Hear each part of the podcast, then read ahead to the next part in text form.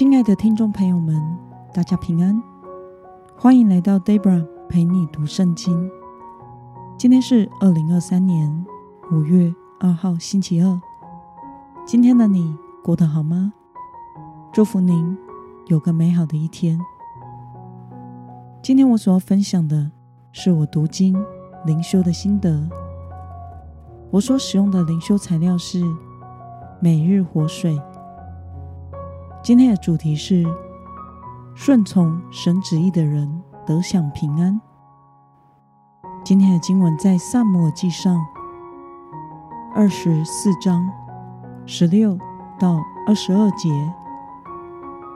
我所使用的圣经版本是和合本修订版。那么，我们就先来读圣经喽。大卫向扫罗说完了这些话。扫罗说：“我儿大卫，这是你的声音吗？”于是扫罗放声大哭，对大卫说：“你比我公义，因为你以善待我，我却以恶待你。今日你已显明是以善待我，因为耶和华将我交在你手里，你却没有杀我。”人若遇见仇敌，岂肯放他平安上路呢？愿耶和华因你今日向我所做的，以善回报你。现在看哪，我知道你一定会做王，以色列的国必要坚立在你手里。现在你要指着耶和华向我起誓，你必不剪除。我的后裔必不从我父家除去我的名。于是大卫向扫罗起誓，扫罗就回家去。大卫和他的人也上山寨去了。让我们来观察经文内容。扫罗因着大卫没有下手害他而感动大哭。对大卫说：“你比我有义，并且还宣告大卫将来一定会做王，以色列国必坚立在大卫的手中。要大卫指着耶和华起誓，将来不剪除扫罗的家和后裔。”让我们来思考与默想。从扫罗对大卫说的话，我们可以知道，他是明明知道大卫已经被神膏立为王，那么为什么他还要执意杀大卫呢？我想是因为扫罗不想放弃王位，因此始终背逆神的旨意，这也导致他把自己的人生过得一团乱。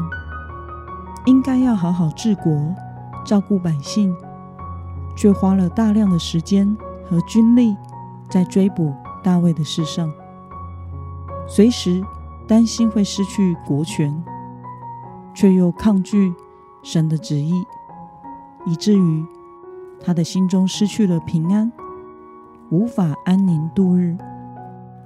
我们知道，虽然扫罗他今日承认错误了。但是，在这之后，他又会被内心的私欲所胜，又开始追捕大卫。扫罗自己的罪毁了他的一生，也毁了他的家庭，连累了所有的家人。他和约拿单和所有的家人最后都死了，唯有约拿单的瘸腿的儿子米非波设幸存下来。大卫把米非波设当作自己的儿子一样对待。那么，看到扫罗明明知道神的旨意，却仍然不顺服，以致悲惨的人生，对此你有什么样的感想呢？我想，这使我们明白，唯有寻求神的旨意，并且顺服。跟随神的人生才会是幸福的。神呼召每一个不同的人做不同的事，只有顺服神，在自己的本位上，才会适得其所。扫罗因为悖逆神而导致王位被废，又因为拒绝接受神旨意，而一生活在追杀大卫，却又无论如何都不能遂其所愿的处境里。愿我们不要落入与扫罗同样的错误之中。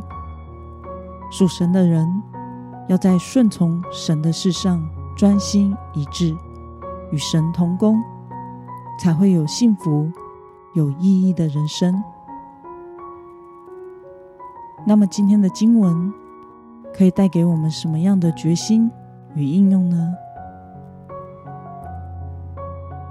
让我们试着想想，我们是否有在哪些方面心中回避了神的旨意，为了放下自己的私欲和固执，顺服神的旨意。